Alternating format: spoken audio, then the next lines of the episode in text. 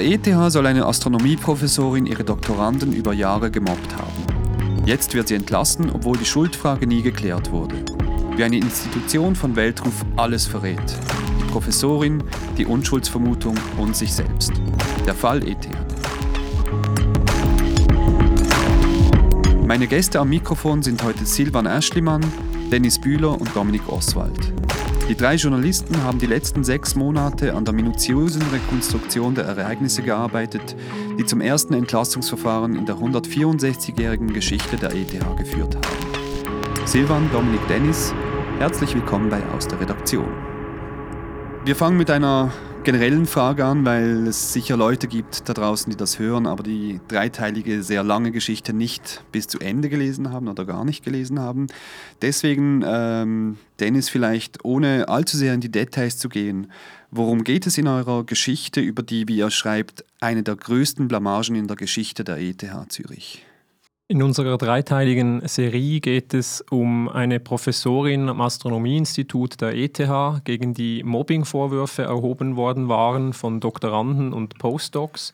Der Professorin äh, wurden dann Untersuchungen angehängt und wir haben minutiös recherchiert, ob diese Untersuchungen fair abgelaufen sind oder nicht.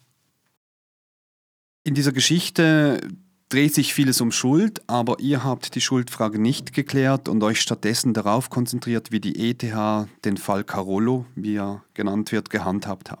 Was habt ihr dabei herausgefunden?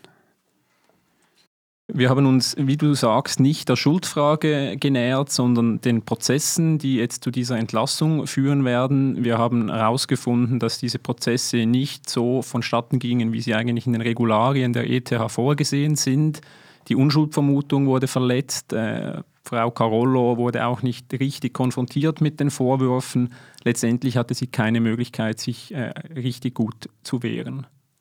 In dieser Geschichte geht es viel um Machtmissbrauch, um das schwierige Verhältnis zwischen Professoren, Doktoranden, Studenten, um Betreuungsverhältnisse, die sich stark geändert haben in den letzten Jahren, um diesen ganzen Wissenschaftsbetrieb. Ihr habt jetzt einen Einzelfall aufgerollt und Dominik, was würdest du sagen, wie stellvertretend ist der für den gesamten Wissenschaftsbetrieb?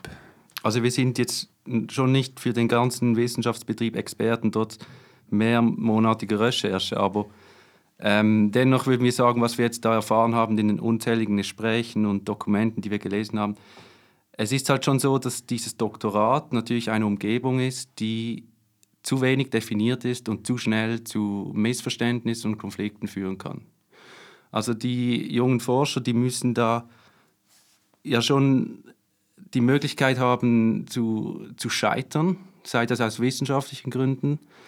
Vor allem auch, das gehört dazu, dass man in der Forschung da die Herangehensweise findet, mit Frustration umgehen lernt. Und dann muss eben geklärt sein, ja, woher kommt jetzt diese Frustration, dieses Scheitern? Ist es wegen mangelnder Betreuung oder ist es aus wissenschaftlichen Gründen?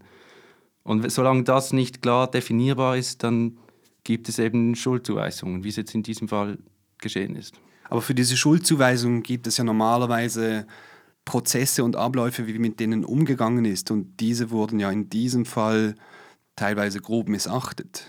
Und ähm, man hat dann in den Kommentaren danach auch gelesen, dass das eigentlich eher Regel als Ausnahme ist. Äh, habt ihr da verschiedene andere Hinweise noch darauf gefunden, dass das eben nicht ein Einzelfall ist, sondern dass das quasi Usus ist?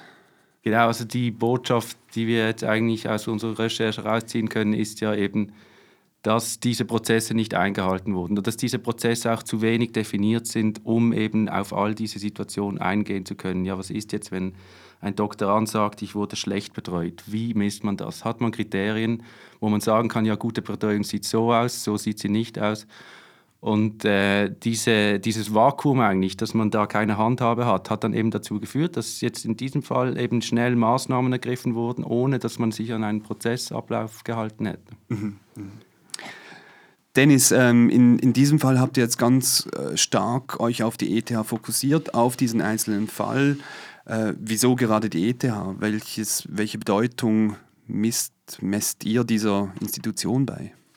Die ETH ist die bedeutendste und bekannteste Universität der Schweiz, die einzige Universität, die auf Weltniveau mithalten will, die den Anspruch hat, in den Top 10 der besten Universitäten global gesehen zu verbleiben. Sie ist kürzlich auf Rang 11 zurückgefallen. Dennoch, die ETH strebt wie keine andere Universität nach Exzellenz. Zudem ist sie mit 1,3 Milliarden Schweizer Franken pro Jahr aus Steuergeldern alimentiert.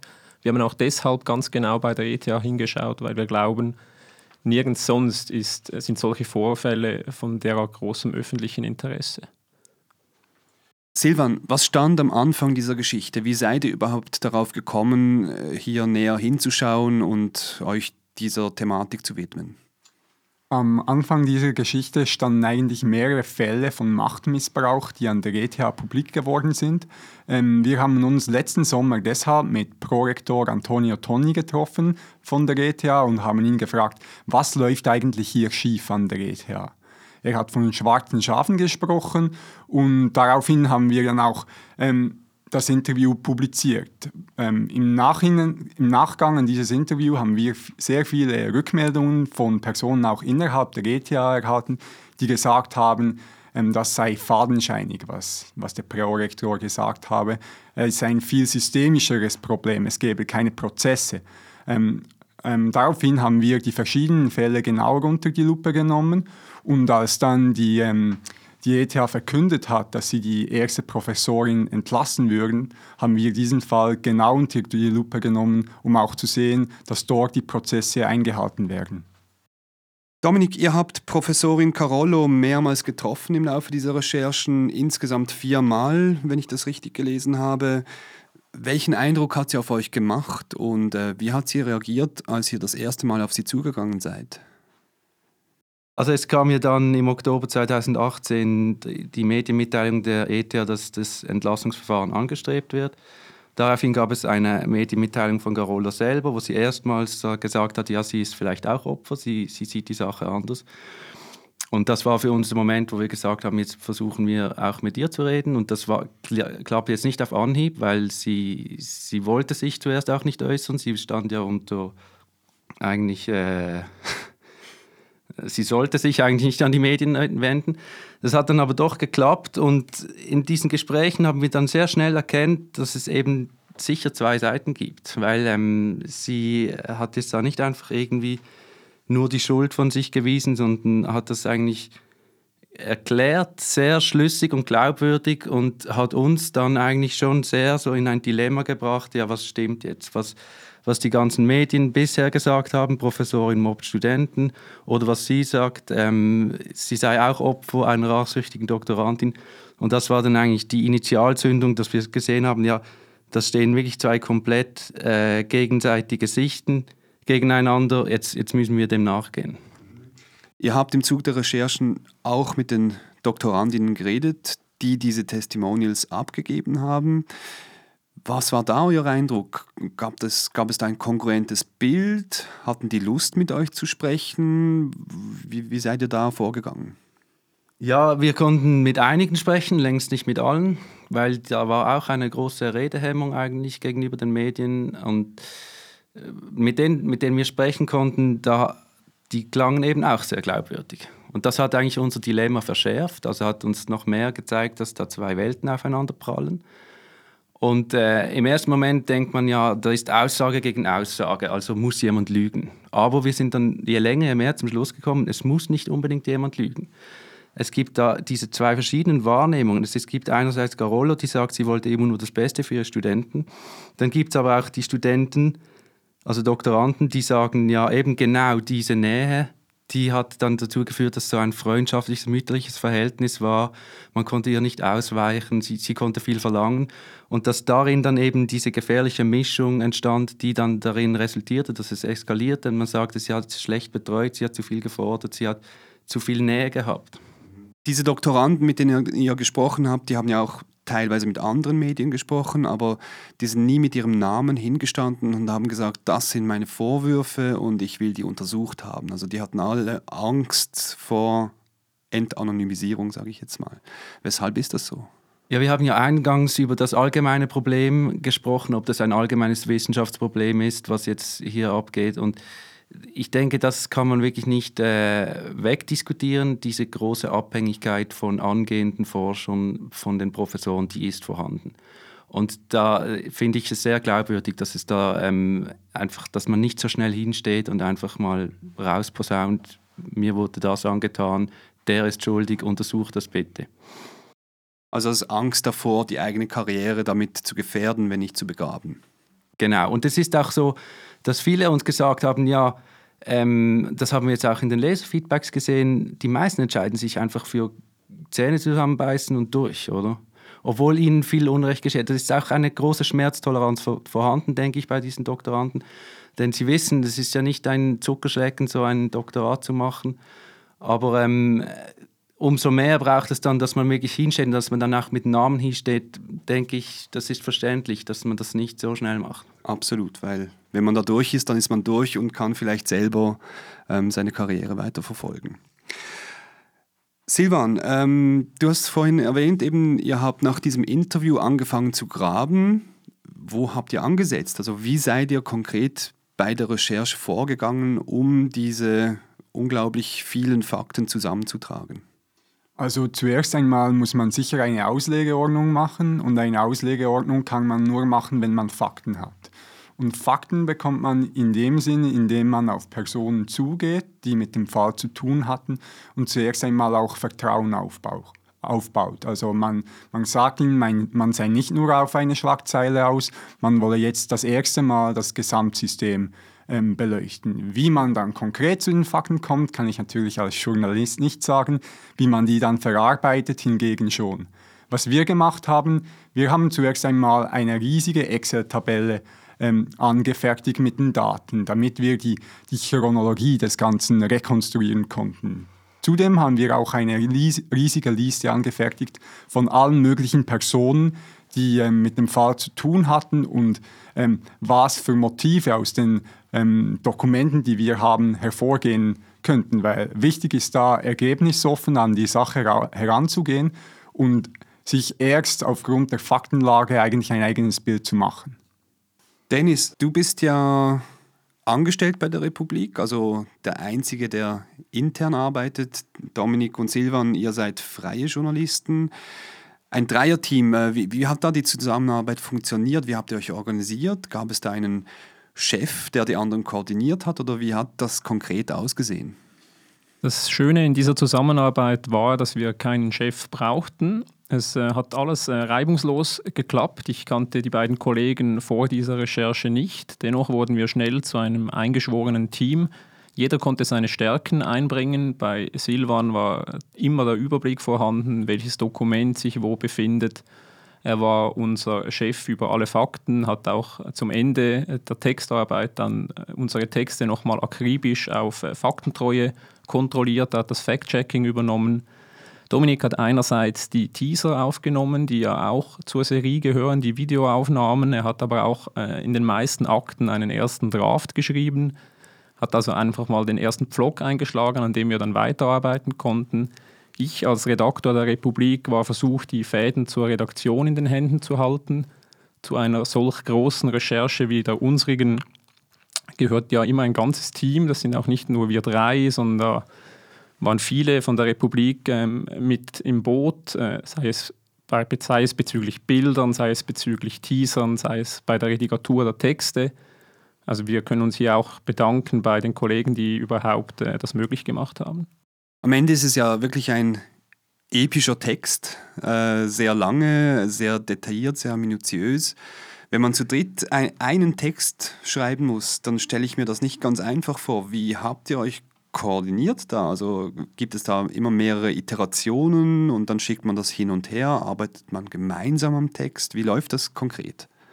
Wir haben hier schon auch den äh, Vorteil des technischen Fortschrittes. Silvan lebt in Barcelona. Es wäre nicht möglich gewesen, wenn wir noch auf Schreibmaschinen schreiben würden heutzutage. Dank äh, des Internets und der Möglichkeiten, die Google auch bietet, konnten wir am selben Dokument arbeiten, konnten auch zu dritt im selben Dokument drin sein, einzelne Sätze besprechen. Einer schrieb mal, einer hatte eine Idee, schrieb den Satz rein, die anderen löschten ihn wieder. Also das war alles immer ähm, äh, sehr iterativ. Ja. Wir haben auch äh, immer wieder Versuche unternommen, die wir dann abgebrochen haben. Wir haben diverse Drafts geschrieben, immer wieder auch äh, versucht, den richtigen Ton zu finden und dauerte lange, bis wir alle drei zufrieden waren. Gab es da teilweise auch Meinungsverschiedenheiten, wo man gesagt hat, ich finde es komplett anders oder seid ihr da in Minne zusammengestanden? Also Meinungsverschiedenheiten hat es sicher gegeben, auch mit der Redigatur. Wenn dann, wenn viele Köche etwas kochen, ähm, gibt es verschiedene Meinungen, aber nicht immer eine Katastrophe. Im, in unserem Fall war das glücklicherweise nicht der Fall. Wir haben uns immer gefunden und ich glaube, der Schlüssel dazu lag auch darin, dass wir verschiedene Stärken haben oder dass wir einen, einen Ablauf hatten. Durch das, dass Dominik immer den ersten Pflock eingeschlagen hat, ähm, ähm, war jeder dankbar, zuerst einmal etwas zu haben. Dann, dann kam, normal, kam normalerweise ich an die Reihe, habe die Fakten haargenau geprüft und das in eine Form gebracht, ähm, die einfach chronologisch mal auf 100% stimmt. Und Dennis war dann in dem Sinn unsere Edelfeder und hat das zu einem Text verarbeitet, der dann auch in eine publikationsreife Richtung ging. Und durch, durch diese Abläufe, die sich auch ständig wieder wiederholt haben, ähm, war es uns möglich, eigentlich die ähm, Missverständnisse oder auch Konflikte innerhalb des Teams ähm, zu vermeiden. Also ein ergänzendes Teamwork sozusagen. Würde ich so bestätigen. Ihr hattet den Text weitgehend fertig geschrieben, als letzte Woche die ETH kurzfristig eine Pressekonferenz einberufen hat, an der sie über das weitere Vorgehen im Fall Carolo informiert hat. Ihr wart aber noch nicht fertig. Welchen Effekt hatte diese Medienkonferenz auf eure Arbeit? Kamt ihr da in Zugzwang und gab es da plötzlich Nachtschichten zu schieben oder was war dann, dann der Fall?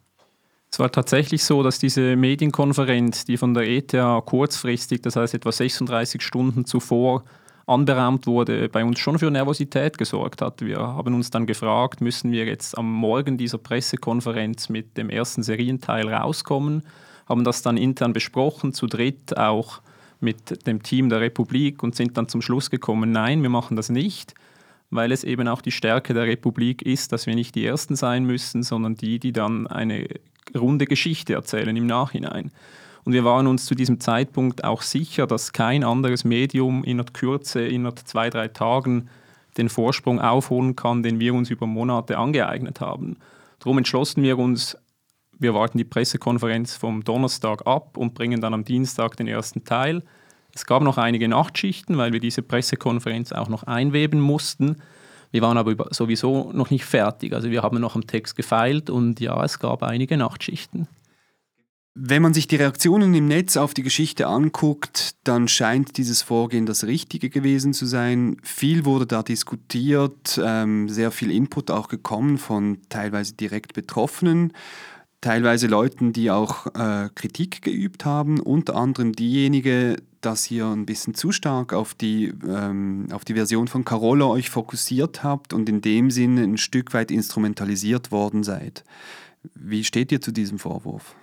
Also ich finde es immer grundsätzlich legitim, einen Instrumentalisierungsvorwurf zu diskutieren. Ich möchte aber ganz klar festhalten, dass ich diesen nicht unterstützen kann und auch noch einmal in Erinnerung rufen, was wir gemacht haben. Wir haben in diesem Fall die Schuldfrage nicht geklärt. Das Einzige, was wir gemacht haben, ist, wir haben die Geschichte rekonstruiert. Wir haben aus den Fakten eine Geschichte rekonstruiert, die eigentlich so ähm, nicht auf Meinung beruht. Wir haben geschaut, was lassen die Fakten zu, was können wir für Rückschlüsse aus den Dokumenten ziehen und haben aus diesen Dokumenten eine Rekonstruktion der Geschichte gemacht. Meinungen haben wir versucht, in unserer Geschichte nicht zu berücksichtigen. Nun ist es ja so, dass Journalisten per se als Aufgabe haben, sich der Wahrheit anzunähern. Ihr betont im Laufe der Geschichte mehrmals eben, dass ihr die nicht gefunden habt, weil es die vielleicht auch gar nicht so gibt. Wie seid ihr mit diesem Dilemma umgegangen, das ja nicht unbedingt in den journalistischen Alltag gehört? Also es hat zumindest ähm, beim Bauchgefühl einiges ausgelöst. Also man war da immer in einem inneren Dilemma, gerade auch, weil wir alle mal Studenten gewesen sind und auch die Leiden von Studenten kennen. Ähm, da ging es aber immer darum, einfach das Persönliche und das Emotionale auszublenden und sich wieder in Erinnerung zu rufen, was ist eigentlich meine Aufgabe als Journalist. Meine Aufgabe als Journalist ist, die Fakten hier zu prüfen und zu sehen, was kann ich aus den Fakten für Rückschlüsse ziehen und was kann ich dann publizieren. Es ist nicht, meinem, es ist nicht meine Aufgabe, eine Meinung zu bilden und die öffentlich kundzutun. Und das haben wir auch nicht gemacht. Eine weitere Kritik lautet, ihr hättet die Geschichte zu reißerisch erzählt. Wie habt ihr die Balance zwischen Faktentreue und fesselndem Storytelling gemacht? Also grundsätzlich haben wir uns ja wirklich sehr stark an unseren 3000 Seiten an Akten orientiert. Aber man muss dann schon das irgendwie in eine Geschichte oder in einen Text äh, fassen können, der eben lesbar ist. Weil wenn man da wirklich nur von Akte zu Akte geht, dann ist das sehr juristisches Deutsch, es sind E-Mail-Verläufe, die man nicht versteht. Und ich habe zum Beispiel den Vorwurf gelesen, ja, so eine Geschichte muss man wirklich nur mit Fakten erzählen. Aber wenn, wenn man sich jetzt durchdenkt, was heißt das in seiner absoluten Form? Heißt das, wir stellen 3000 Seiten Akten ins Internet und sagt, ja, schaut selber. Also das geht nicht. Ich denke, man muss als Journalist schon die freie, also das Recht haben, also es ist die Aufgabe, dass man da den roten Faden zeichnet und dabei natürlich auch eine Sprache wählt, die, die lesbar ist. Also wirklich so juristisch Deutsch, das, das ist nicht, da, da bleibt niemand dran, also da liest niemand weiter.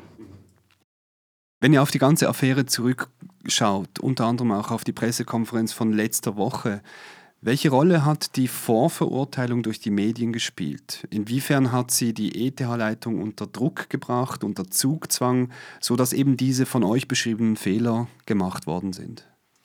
Die Vorverurteilung der Medien hat äh, bestimmt eine Rolle gespielt, wenn wir uns äh, zurückerinnern an die Chronologie. Die Vorwürfe der Doktoranden, die wurden Anfang 2017 erhoben, dann im Mai wurde das Astronomieinstitut aufgelöst und im Oktober wurde der Fall durch die NZZ am Sonntag öffentlich.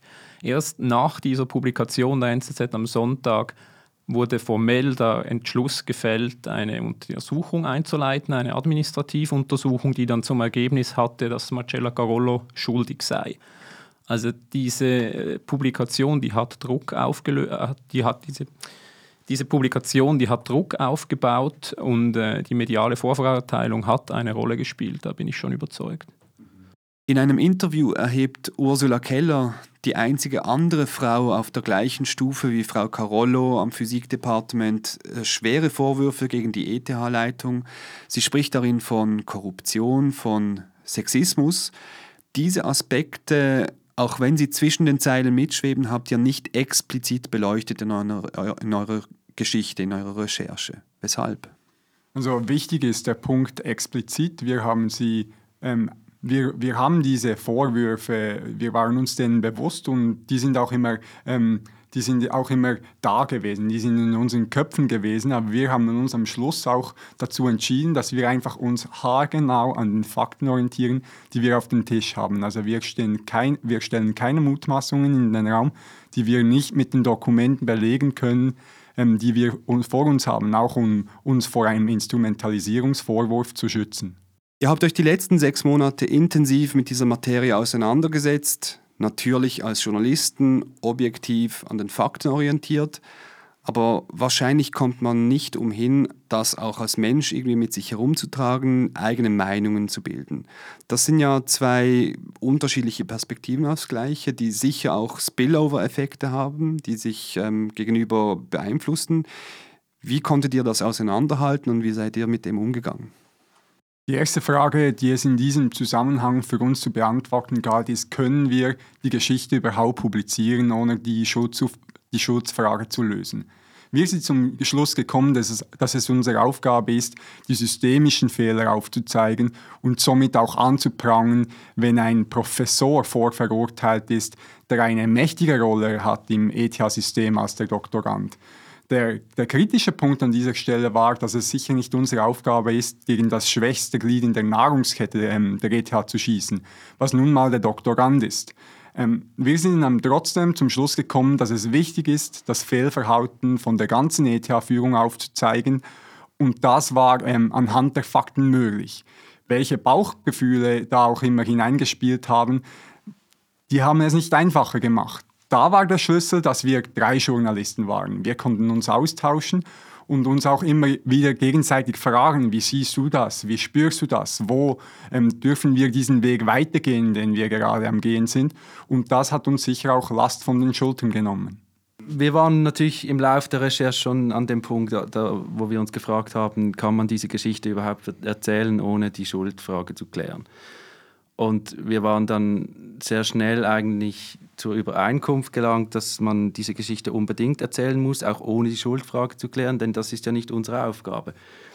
Wir mussten einfach aufzeigen, dass die Schuldfrage eben immer noch ungeklärt ist und trotzdem äh, die ETH Maßnahmen ergriffen hat, respektive ein Urteil gefällt hat.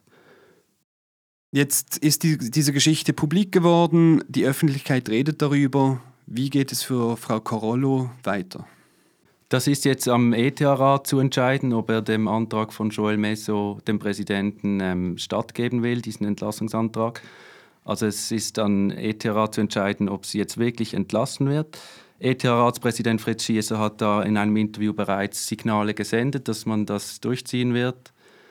Und ähm, es sieht schon so aus, als ob sie dann wirklich entlassen wird. Und wenn das jetzt so ist, so hat zumindest jetzt Ursula Keller angekündigt, dass, dann verlangt sie eine parlamentarische Untersuchung. Also sie ist wirklich gewillt, dass das von Grund auf neu beurteilt wird. Jetzt die Früchte eurer Arbeit sind nach sechs Monaten an der Öffentlichkeit. Wie werdet ihr weiter mit dem Fall umgehen? Werdet ihr weiter daran arbeiten oder ist das für euch jetzt mal soweit journalistisch abgeschlossen? Abgeschlossen ist im Journalismus meiner Meinung nach nie etwas. Also wir werden diesen Fall weiterhin beobachten, auch wenn das nicht ganz einfach wird. Silvan lebt in Barcelona, Dominik ist auch daran, äh, eine Bergführerausbildung zu absolvieren. Ich bin Bundeshausredaktor. Dennoch werden wir genau verfolgen, wie die ETH diesen Fall, aber auch andere Fälle weiterhin betreuen wird, weil wir schon glauben, dass das System hier ein Problem hat und wir werden unsere Finger auf diese Wunde legen. Alles klar, wir bleiben gespannt. Vielen Dank für eure Zeit.